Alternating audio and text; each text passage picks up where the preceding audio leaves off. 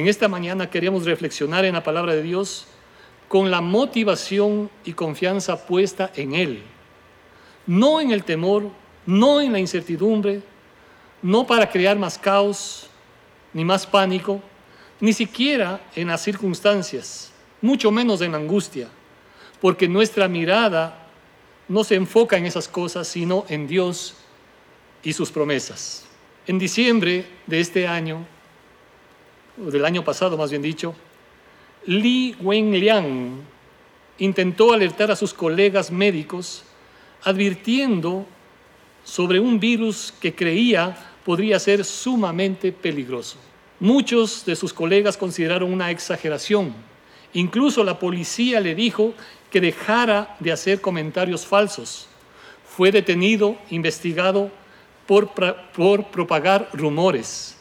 Finalmente, este médico contrajo el virus y mientras trataba a sus pacientes en la ciudad de Wuhan, lamentablemente falleció.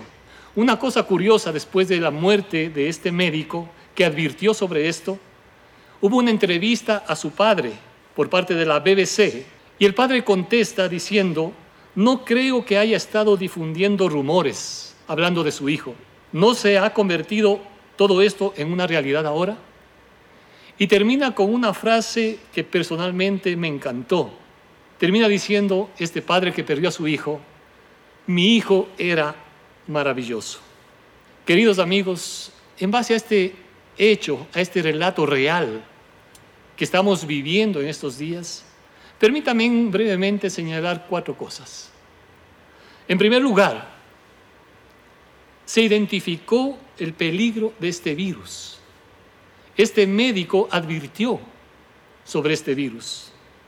Es curioso cómo un virus, algo prácticamente diminuto, está trastornando al mundo entero. Aquí no interesa el poderío militar, económico, político. Simplemente nos invita a reflexionar lo frágiles y vulnerables que somos. No interesa si eres de la realeza o la autoridad que tengas o alguien simplemente en la calle. Todos estamos expuestos. Estaba viendo las noticias como las autoridades de distintos países europeos y también en medio nuestro se están cuidando mucho en la actualidad, pero a veces se pueden, y de hecho algunos se han contagiado. La Biblia nos dice que somos como una niebla, somos como una flor que se marchita, donde su belleza termina y muere. Queda de lado la arrogancia, la prepotencia, la fama, las virtudes, las vanidades. Todo termina porque somos frágiles. El virus se identificó. El virus se identificó y el peligro era eminente. Recuerdo hace algunos años atrás, y me encanta recordar esto, porque aunque era una persona sumamente religiosa, y debo decir esto porque uno puede vivir una vida muy religiosa, pero carente de Dios y con un profundo vacío espiritual. Acudía a la iglesia, hacía mis rezos, pero no había seguridad ni plenitud espiritual en mi vida. No fue sino hasta que alguien compartió ese relato cuando Jesús sana al leproso. Ahora permítame relacionar un poquito. La lepra en ese tiempo también era como una plaga. La gente se aislaba completamente. Sin embargo, cuando este hombre se acerca donde Jesús, en medio de su necesidad, le dice al Señor Jesucristo, si quieres puedes limpiarme. Hoy en día todos estamos procurando evitar contagiarnos, aislándonos. Jesús jamás hace eso para acercarse a ti. Jesús se acerca, le toca, le abraza y le dice, yo quiero y sé limpio. Luego identifiqué cuál era la lepra en mi vida, como este virus que me estaba carcomiendo el alma, ese virus que se llama pecado. Es bueno cuando tú logras identificar y no pretendamos ocultar, ¿sí? Tras esa pantalla solamente de la religiosidad. En segundo lugar, se dio la advertencia se dio la advertencia, pero lamentablemente se pasó por alto. Inclusive le dijeron que era un hombre que estaba propagando rumores a este médico. La Biblia advierte en varias ocasiones, varios momentos, cuando el pueblo de Israel sale de Egipto, hubo plagas, en otros momentos también el Señor advierte que ninguna plaga tocará a aquellos que deciden obedecer y creerle a Él. El rey David también experimentó esas situaciones. Dios está al control de todo, Dios es soberano, pero también nos dice la Biblia que Dios, habiendo hablado tantas veces y de tantas maneras en otros tiempos, en estos posteriores tiempos nos ha hablado a través de su Hijo Jesucristo. Hay una advertencia para evitar el contagio de este virus mortal que se llama pecado. Es curioso y todos hemos visto en estos días cómo la gente se ha preparado para abastecerse materialmente. Lo curioso es que tristemente a muchos ni siquiera les interesa el bienestar de su alma por la eternidad. Hay un virus que se llama pecado. Hay una advertencia que ya nos está señalando Dios. Otra cosa curiosa, en tercer lugar, es cómo este hombre, este médico, si bien es cierto, advirtió, identificó, también estuvo ahí colaborando, eh, trabajando con los pacientes, y justamente eso fue lo que le llevó a que se contagie y termina con la muerte de este hombre. Esto causó mucho malestar, mucha indignación en esta ciudad. Pero este hombre se identificó con la gente, con la necesidad de la gente. Queridos amigos, queridos hermanos, y aquellos que nos están sintonizando, si hay alguien que se identifica contigo en tu dolor, en tu angustia, en tu necesidad, en tu problema, es el Señor Jesucristo. De hecho, se identificó de tal manera con nosotros que dice la Biblia que por nosotros se hizo pecado. Nunca pecó, pero sin embargo se identificó con el pecado. Y dice la Biblia que la paga del pecado es muerte. Y aún en eso se identifica con nosotros. Pero debemos tener en cuenta que la muerte no se enseñoreó de él. Por último, y esta preciosa frase que expresó su padre, no eran rumores, es real. Mi hijo era maravilloso. Algunos años atrás, alguien me compartió una anécdota, quizá bajo ese esquema de una parábola, o no sé cómo llamarlo, pero me relató la siguiente historia, identificando un poquito eh, con lo que estábamos viviendo. Había un padre que tenía un solo hijo. Los dos disfrutaban tiempos hermosos, se amaban profundamente. De repente en las noticias aparece que comienza a surgir una plaga y comienza a extenderse por todo el mundo. Surge en algún país de África, los médicos, los científicos hacen lo posible y lo imposible para detectar y contrarrestar ese mal lamentablemente se sigue expandiendo a pesar de las medidas que se van tomando. Llega a Europa, Asia, lamentablemente llega al continente americano también.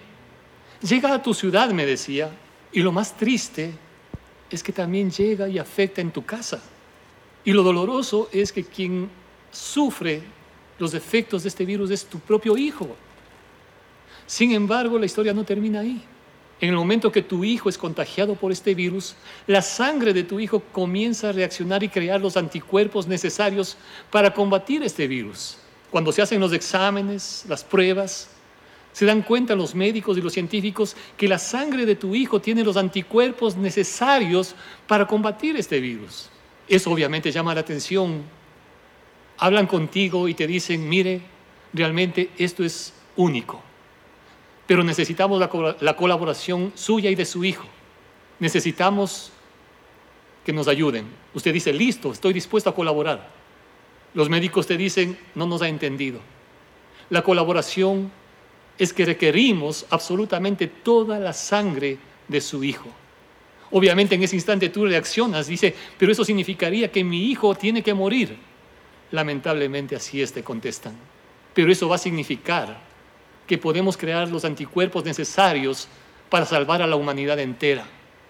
Queridos amigos, ¿estarías dispuesto a hacer eso para que miles se salven? Es eso justamente lo que el Señor Jesucristo hizo. El único que tiene los anticuerpos necesarios para combatir el virus y la plaga del pecado es la sangre del Señor Jesucristo. Pero es importante apropiarnos. ¿De qué sirve que tengas una vacuna si no la usas? ¿De qué sirve que digas que crees en Dios si no te apropias en tu corazón por la fe en Él? Este padre de este médico que falleció dijo, mi hijo era maravilloso. Y me hace recordar aquellas palabras de Dios hablando de su hijo este es mi Hijo amado, en Él tengo complacencia. Sin embargo, estuvo dispuesto a entregar a su Hijo porque sabía que toda esta humanidad estaba lamentablemente afectada por ese virus de maldad, ese virus de pecado. Y Él vino justamente para salvar, para restaurar, para sanar, para que podamos un día, no solamente aquí en esta vida, tener plenitud de vida, sino también por la eternidad. Queridos amigos, cuatro sencillas cosas que te invitamos en esta mañana a reflexionar brevemente. Identifica, identifica qué son aquellas cosas que te están apartando de Dios. Hay cosas que Dios te está advirtiendo. Hay cosas que te están dañando y que te están alejando de Dios. Pero también puedes identificar a aquel que estuvo dispuesto a identificarse contigo hasta la muerte para traerte salvación. Nadie ha hecho ni hará lo que el Señor Jesucristo ha hecho por ti. Por eso en esta mañana quisiéramos terminar este espacio dando gracias a Dios, porque sabemos que nuestra confianza y dependencia está en Él. No queremos ser alarmistas, porque nuestra confianza está puesta en Dios y sabemos que en Él está el poder para intervenir y frenar todo esto. Pero es bueno humillarnos delante de su presencia, reconocer y buscar de Él.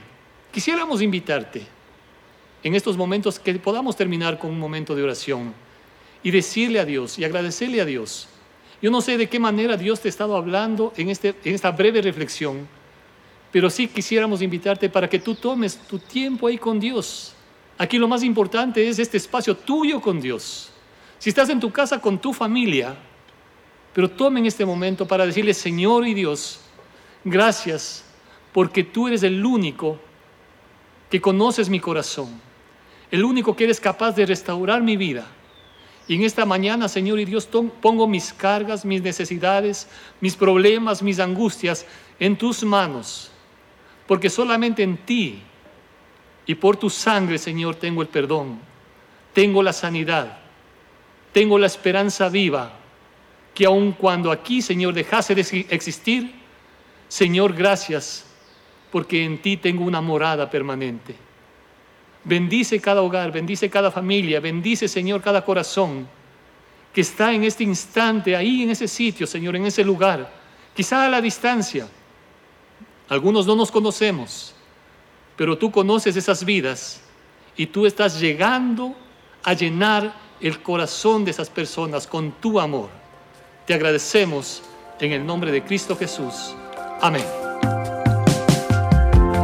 Si te gustó esta prédica, te invitamos a que te suscribas a nuestro podcast y nos sigas en YouTube, Facebook e Instagram como Encuentro con Bahía.